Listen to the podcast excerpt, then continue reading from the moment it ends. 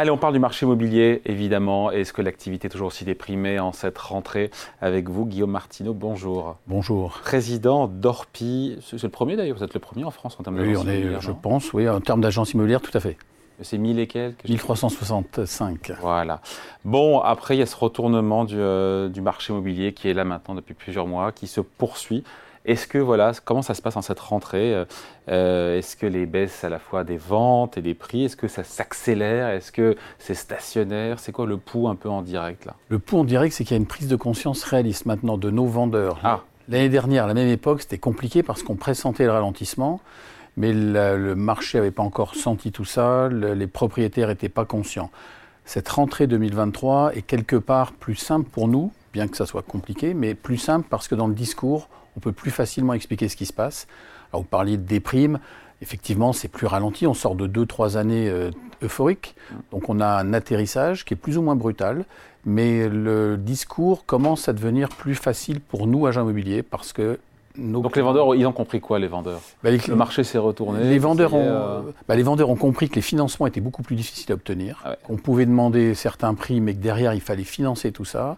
Donc dans nos agences, nos conseillers arrivent à faire entendre le message, à faire passer ce message que le, prix actuel, enfin les prix des dernières années, eh bien, euh, on n'a personne en face pour financer. Donc il y a un effondrement des, crédit qui est quand même assez important. Donc ils sont d'accord pour faire un effort.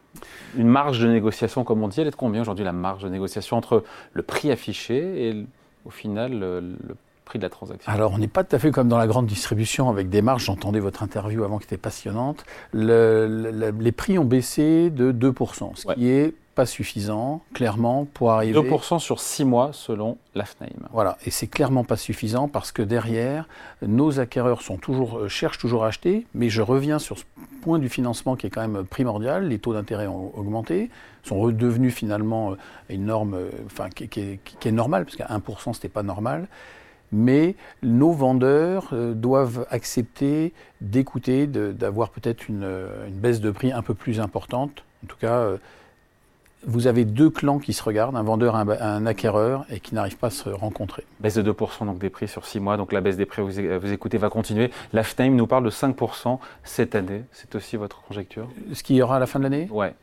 Écoutez, à la fin de l'année, on, fera le, on fera le bilan, mais je pense qu'en tout cas, nous pensons qu'entre 10, 10 de baisse serait quelque chose qui permettrait de fluidifier le marché. Vous le, vous le souhaitez ou vous l'attendez? Eh bien, eh bien, on le souhaite tout de même parce que pour un agent immobilier, vendre moins cher, c'est pas euh, agréable de dire à un vendeur il faut baisser de 10%. Mais on sait très bien qu'actuellement, on n'arrive pas à rapprocher nos clients acquéreurs de nos vendeurs parce que le financement est le nerf de la guerre. Donc, si on maintient des prix aussi élevés, il faut 20%, il faut gagner 20% de plus par rapport à il y a deux ans pour pouvoir se faire financer. Donc, il y a une perte de pouvoir d'achat qui est monumentale il y a, vous, avez moins d'espace, donc on ne peut pas continuer sur la même. Et des délais de vente qui s'allongent. On est à combien Quelle est la norme euh, historique, la moyenne Et aujourd'hui, à combien est-ce qu'on Actuellement, chez Orpi, on est aux alentours de 94 jours. Voilà, c'est à peu près ça. Trois mois. Trois mois. Mais on constate depuis quelques temps que nos délais s'allongent. On est à 4 mois, 5 mois, voire 6 mois.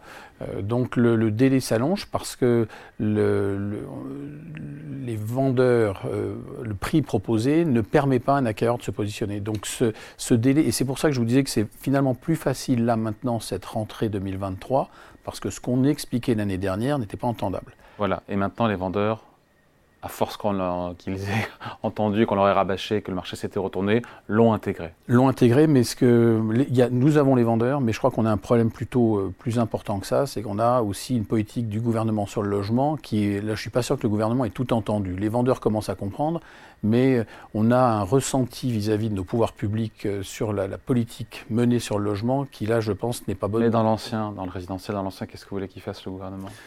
C'est un processus d'ajustement des prix. Voilà, il y a des phases de cycle, ça monte et puis après ça redescend. Le marché a doublé de prix, je sais pas, en 10 ben, ans. Euh. Oui, mais je pense que le gouvernement pourrait euh, entendre aussi cette pression fiscale qui est de plus en plus lourde. On pense que le propriétaire est euh, quelqu'un de très riche qui peut avoir beaucoup de moyens et le gouvernement, je pense, a une politique. Il n'y a pas de cap sur le logement. C'est-à-dire qu'aujourd'hui, c'est un peu on navigue à vue.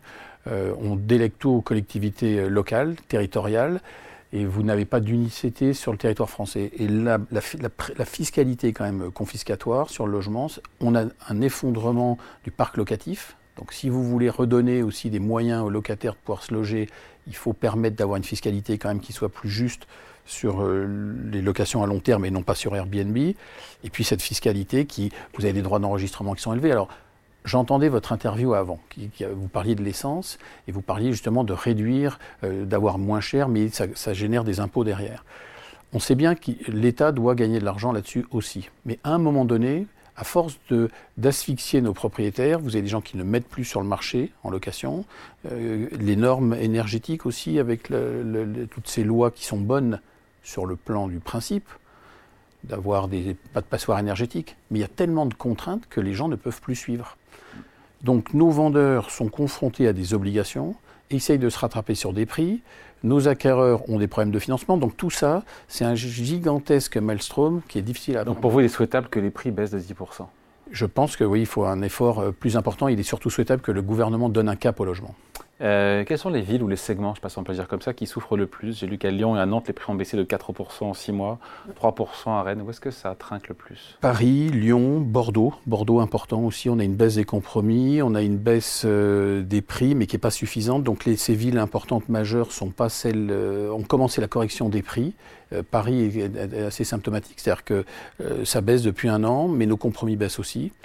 Mais pour garder quand même une note optimiste, parce qu'on parlait de déprime, et vous le faisiez remarquer, ce sont des, cycles. Vous avez aussi des villes qui repartent très fort parce que la ah. correction a été faite. Euh, Rennes, Perpignan, Poitiers sont des villes qui ont anticipé cette baisse. Donc nos confrères locaux, les professionnels locaux ont fait ce qu'il fallait pour faire de la pédagogie. Et, donc ça remonte tout ça, dites-moi, Rennes? Rennes, Poitiers, Perpignan sont des villes qui euh, euh, évoluent, c'est-à-dire que vous avez une baisse des prix et une augmentation des compromis. Donc dès lors qu'on arrive à faire entendre raison à nos vendeurs, vous débloquez un peu le marché. Et donc c'est cette prise de conscience, c'est cette pédagogie qu'il est nécessaire de faire. et puis il faut le dire quand même, ce rééquilibrage, on pense toujours aux vendeurs, mais c'est une, euh, ce rééquilibrage du marché au profit des acheteurs, c'est comme une bonne nouvelle, pardon, les acheteurs qui reprennent le pouvoir, c'est comme aussi bien, je veux dire. Euh. Mais on a besoin des deux, c'est-à-dire que c'est comme un match de tennis, vous ne pouvez pas jouer que tout seul, ou alors vous faites du mur, donc là vous avez besoin d'un vendeur, d'un acquéreur, les deux doivent se rencontrer, mais, mais pour qu'on arrive à se rencontrer, il faut qu'au-dessus, le gardien du temple, euh, donne un cap. Et aujourd'hui, vraiment, ce que nous souhaitons, parce que nous avons fait des propositions chez Orpi sur euh, la fiscalité et sur d'autres choses. Quoi, en l'occurrence? Bah, De baisser sur la plus-value, de baisser les droits d'enregistrement un peu, de, desserrer les. Il faut baisser les déficits publics, ça ne vous a pas échappé, donc euh, il n'y a pas de ressources budgétaires pour ça. Alors, il n'y a pas de ressources budgétaires, mais enfin, il faut une loi de programmation sur le logement. On est capable de construire des sous-marins ou des porte-avions sur le long terme, on n'est pas capable de prévoir ou de prédire ce qui va se passer sur le logement sur les 20 ou prochaines années. Donc, en prendre un petit peu moins pour que derrière ça recircule, ça sera quand même une bonne chose. Bon, je vous sens quand même pas, pas plus angoissé que ça. C'est votre tempérament ou est-ce que ce... Non, ça fait 30 ans que je fais de l'immobilier, j'ai connu trois crises. Donc je sais qu'à chaque fois on s'en sort. Ce qui est difficile, c'est la prise de perception du marché. Et là, pour moi, ce qui semble plutôt positif, c'est qu'en 2023, en septembre 2023, tout le monde est conscient qu'il se passe quelque chose. Donc ça va être à chacun de faire un effort en fonction de son projet. Est-ce que j'ai besoin de vendre rapidement ou pas? Est-ce que c'est une vente de confort? Est-ce que j'ai besoin de me reloger derrière parce que je suis muté? Donc, euh, Donc le crack, vous n'y croyez pas? Non, il n'y a pas d'effondrement, on ne sera pas comme en 2008. Ce qui est sûr, c'est que c'est quelque chose de beaucoup plus lent. 2008, ça avait été brutal. Là, euh, c'est un, c'est pas un crack parce que la BCE vient d'augmenter ses taux, donc on voit bien que. Pour la dernière fois. Oui, enfin, peut manifestement. Peut-être, mais, mais là-dessus, moi, j'ai pas de problème. C'est-à-dire que les banques, euh, c'était illusoire à 1% de, de, penser que c'était normal. Donc, que les banques prennent un peu plus cher, c'est pas agréable, mais c'est normal parce que ça va desserrer les taux du crédit, elles vont prêter plus, un peu plus facilement. Donc là, pour moi, j'ai pas de souci avec ça. C'est juste que le, le crack tel que nous l'avons vécu en 2008, c'est pas le cas. On a toujours autant de gens qui veulent se loger.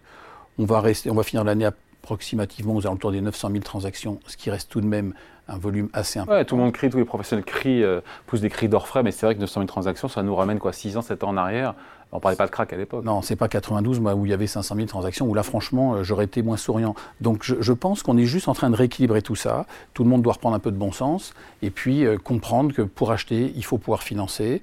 Et là, la vraie difficulté, je crois que c'est ça l'enseignement majeur, c'est que cette difficulté sur les crédits nous pénalise. Voilà. Donc, euh, il paraît que de plus, euh, en cette rentrée, c'est les échos qui disaient ça il y a quelques jours, qu'il y a de plus en plus de banques qui rouvrent justement le robinet du crédit. Eh ben, en cette rentrée. J'en accepte l'augure. Mais sur le terrain, j'en suis pas persuadé tout de suite, mais peut-être que ça va arriver.